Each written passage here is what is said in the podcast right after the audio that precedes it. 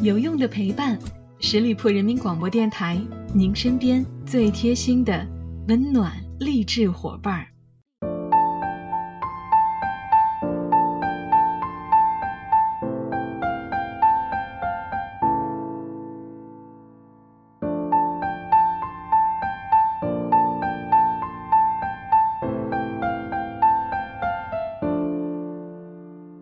有用的陪伴，十里铺人民广播电台，您身边最贴心的温暖励志伙伴。Hello，亲爱的小伙伴们，又到了每周一与您不见不散的名人风范，我是小五。全国各地都下了很大的雪，安徽这边呢，更是自零八年以来最大的一场降雪了。下雪之后，我带着儿子堆了一个大大的雪人，他很兴奋，我也很暖心，毕竟很多年都没有像个孩子似的玩的不亦乐乎了。新的一年。暂时抛开工作，抛开烦恼，做个童心未泯的成年人也挺好的。前天跟一个俗称背包客的朋友一起吃饭，他跟我说了一件事儿啊，他国庆出去玩的时候，路过一个偏远的乡镇，猛然瞥见一栋崭新的楼房，上书五个大字“古天乐小学”。车子开得很快，他没来得及看清那所小学的模样，但有一个身影在我眼前渐渐的清晰起来了。是二十多年前面具揭开的一瞬间。一见杨过误终身。他就是古天乐。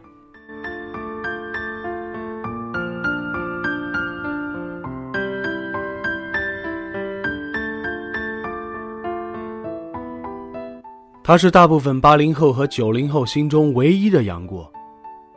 据说他的长相满足了人们对古装美男的所有幻想，面如冠玉。眼若流星，鼻若悬胆，鬓如刀裁。二零一四年以前，古天乐的标签只有一个字：帅。那几乎是所有人都达成的共识。唯一的争论点只在于白皮肤和黑皮肤哪一个更帅。最早的时候，他对自己的帅可是一无所知的。那时候他在一家模特公司做经理，类似于今天的星探，常常需要上街去找美女拉靓仔。有一天，意外发生了，拍广告居然找不到男主角了。老板把他上下打量了一番，突然一拍大腿说：“就你了！”我不要吧？古天乐本能的拒绝了，但最终还是被赶鸭子上架了。随后，他就出现在张学友、刘德华等大牌歌星的伴唱带 MV 里，获得称号“伴唱带小王子”。又过了一段时间。带着模特去无线台拍广告的古天乐被导演一眼相中了，可他拒绝了，因为他对自己的工作很满意。直到一年之后，广告公司倒闭，他才加入了无线台，迈出演员生涯的第一步。理由很简单，他需要一份工作。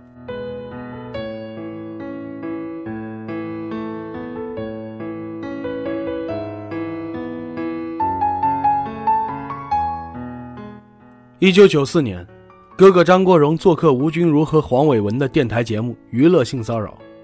节目当中，主持人问：“如果你要选一个张国荣的接班人，你会选谁？”张国荣回答说：“电影方面，你们可以留意一个人，他叫古天乐。”尴尬的是，吴君如当时还不知道古天乐是谁。他问：“你和他合作过吗？”哥哥说：“没有，我只是在荧幕上看到过他。”他有刘德华和郭富城的混合。当时古天乐入行不到一年，不过在两部电视剧里边都露了个脸。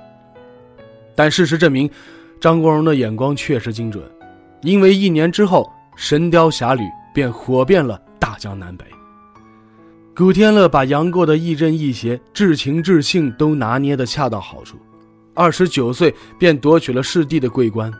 是 TVB 唯一一个不到三十岁便称帝的男演员，他很努力，但是却只把演戏当做一个工作，从来不拿梦想的外衣来包装自己。他甚至在媒体面前公然宣称：“我没有想过理想这回事儿，从小到大都没有想过。”但导演杜琪峰却认为古天乐是香港少数怎么用都可以的演员。跟尔冬升拍《门徒》的时候，古天乐演一个瘾君子。他就去找吸毒者模仿。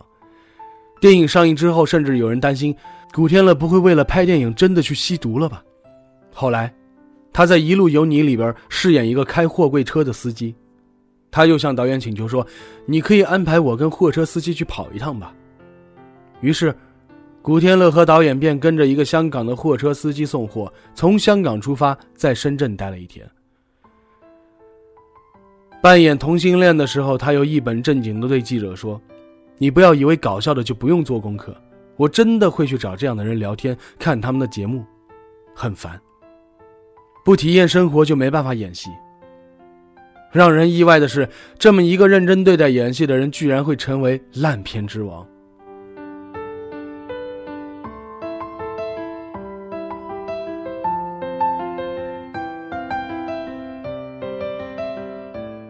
有人做过统计啊，在过去的十六年里，古天乐一共接了六十部左右的电影，其中竟然有一半是低于六分的，也就是说，他的烂片产量已经达到了平均一年两部。杜琪峰曾经劝过他要少接戏，委婉的暗示他别拍烂片。古天乐却说：“我要拍戏，有很多人需要我，很多人，谁？”是谁在逼着曾经的师弟接烂片？可他一笑而过，并不多说。谜底在二零一四年才揭晓。尔冬升在微博上曝光了一组古天乐的黑幕名单，这份名单列举了自二零零八年汶川地震之后，他在广西、贵州、云南等地出资千万元建造的六十一所小学。到了二零一七年，数字已经飙升至九十七所了。事情缘起于二零零八年，古天乐目睹地震后，许多人流离失所，孩子们失去读书的地方，于是便打算行侠仗义，出手相助。谁知道这手一伸出去，就再也没收回来了。甘肃、云南、四川、贵州、广西，一所所古天乐小学、古天乐教学楼、古天乐宿舍楼在西部地区拔地而起。他做的很低调，为了避免媒体跟踪报道，从不在现场出现。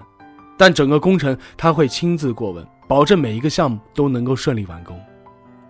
但因为第三方机构香港慈恩会的规定，个人捐款项目必须以捐款者姓名命名，所以古天乐小学才以一种个人烙印清晰的姿态出现在世人面前。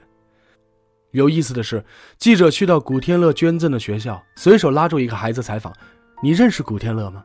小孩摇摇头说：“不认识。”对此，古天乐也只回应了一句话：“我对此事不愿多谈，只希望在自己有能力的时候多帮助别人。”别的明星忙着通过慈善来立人设、上头条，甚至人为的制造热点，但古天乐却把找上门的流量和曝光通通的往外推。对于这一股难得的清流，导演刘猛评价说。他是一个值得钦佩的演员。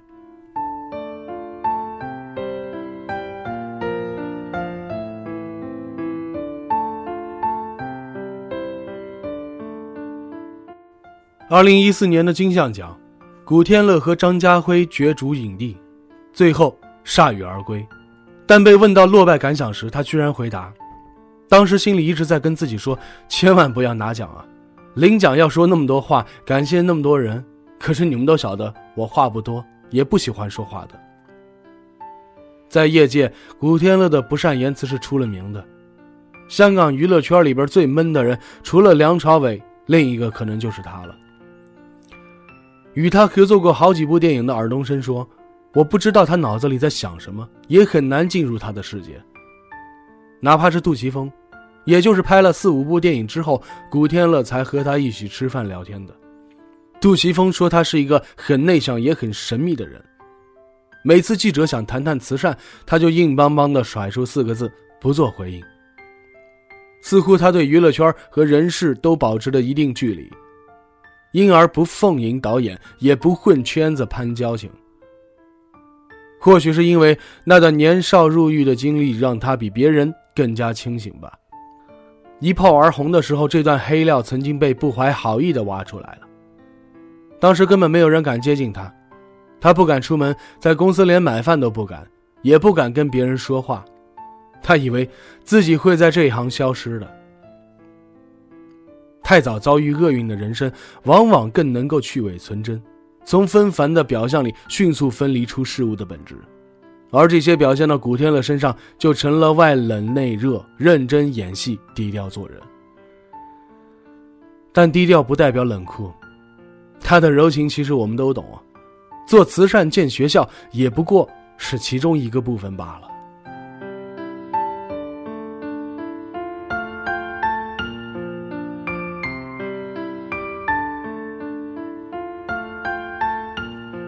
每年的正月初三，古天乐都会约一个人去吃饭，风雨无阻。对方不是美女，不是名人，和他也没有什么血缘关系。其实我们都认识这个人，他是在《神雕侠侣》中扮演裘千尺的老戏骨罗兰，终身未婚，膝下无儿无女。两个人因戏相识，古天乐对这位独居老人始终照顾有加。哪怕大红大紫，时间紧张，他也嘱咐罗兰有事情要第一时间找我。一个人的善良绝不是忽然爆发的小概率事件，柔软的内心其实早已露出端倪了。几年前，杜海涛在《快乐大本营》里边调侃古天乐，要他在十个字之内形容自己最爱的十道菜，他脱口而出：“不好意思，我妈妈做的菜。”你一定想不到，古天乐至今还和父母住在一起，还充当起了妈妈的菲佣，一有时间就帮着妈妈做家务、搞卫生。孝顺的人运气不会太差，因为他的心中始终有爱在缓缓生长。这种爱甚至能反映在对香港电影的心血倾注里。高圆圆曾经嘲笑过古天乐：“哇，你同时拍八部戏。”后来她才知道，古天乐投了许多钱给香港电影，即使不那么赚钱的戏也会投资。他的回应也一如既往的简单：“其实我就是想为香港电影做点事儿。”金庸先生早就借郭靖之口道出侠义本质：“侠之大者，为国为民。”这大概也和古天乐的偶像蜘蛛侠异曲同工。平民英雄的一颗心总是有力而柔情。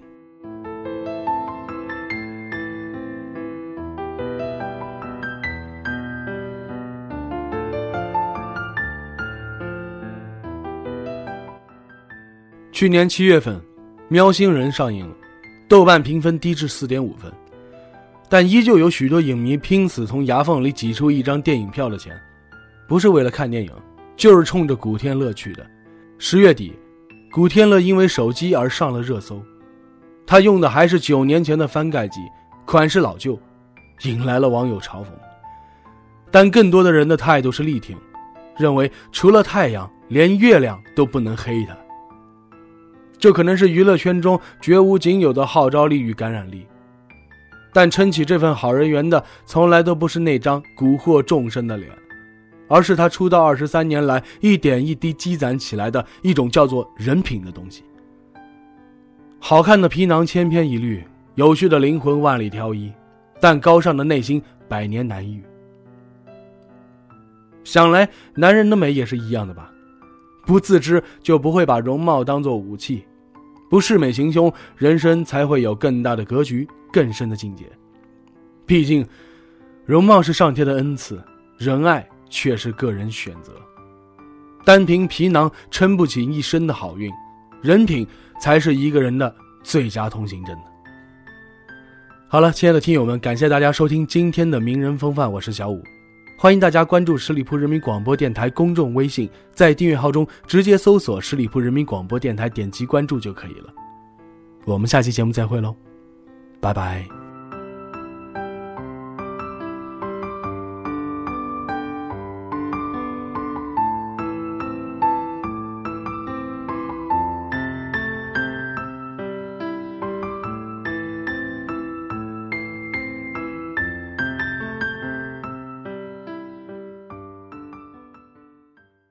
本期节目由十里铺人民广播电台制作播出。了解更多的资讯，请关注十里铺人民广播电台的公众微信和新浪、腾讯的官方微博。感谢收听，我们明天再见。